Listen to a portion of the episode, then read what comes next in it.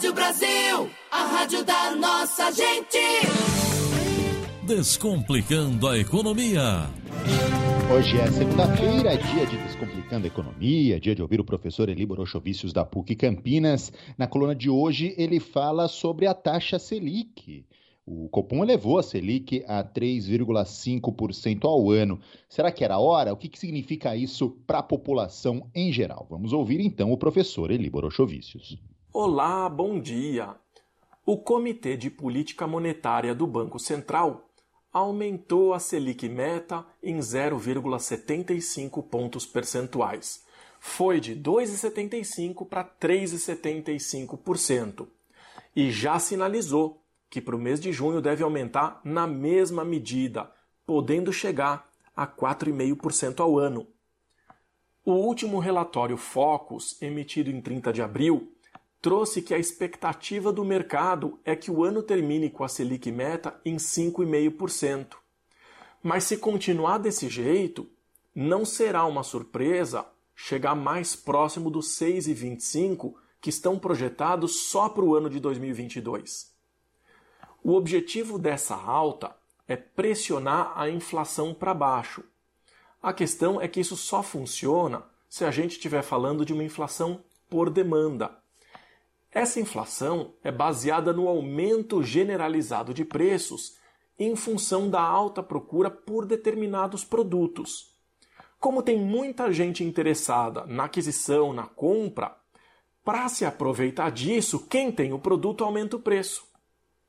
Em função da pandemia, nós tivemos uma busca exagerada por alimentos e bebidas nos supermercados, por móveis, eletrodomésticos, eletroeletrônicos que trazem mais conforto para aquelas pessoas que estão fazendo o trabalho a partir né, de casa.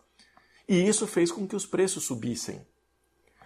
Como as pessoas querem comprar, precisam comprar, mas estão sem muito dinheiro, acabam financiando. Com a taxa de juros baixa, fica mais fácil parcelar. Então, se aumentar essa taxa, com o aumento da taxa, a tendência é reduzir o apetite das pessoas pelo consumo.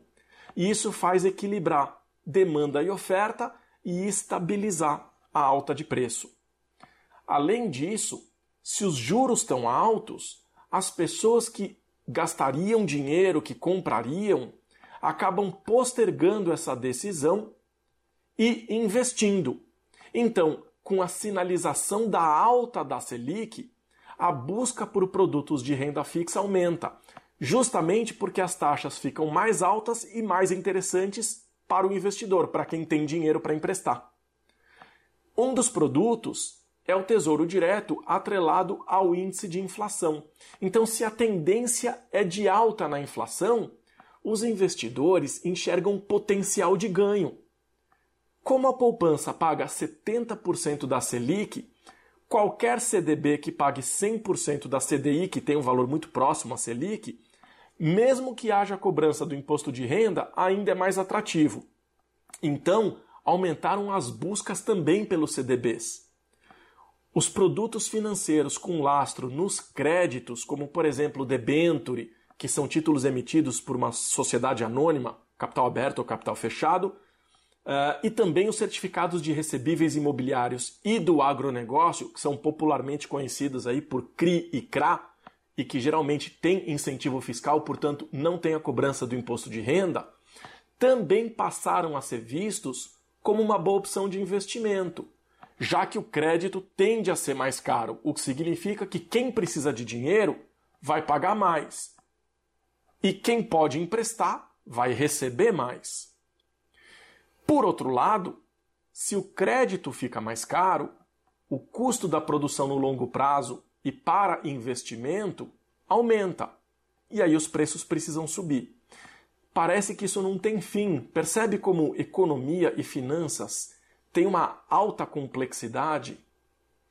Ainda que com o aumento da Selic e os títulos de renda fixa se tornando mais atrativos, a renda variável continua sendo indicada pelos especialistas, que estão enxergando uma alta no mercado e também o pagamento de dividendos.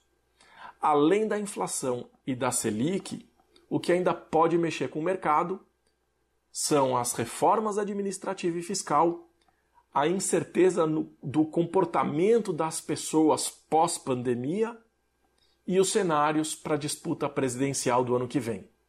É muita incerteza. Desejo uma ótima semana e até o próximo quadro. Trânsito. Mais informações com Yankee Hungria.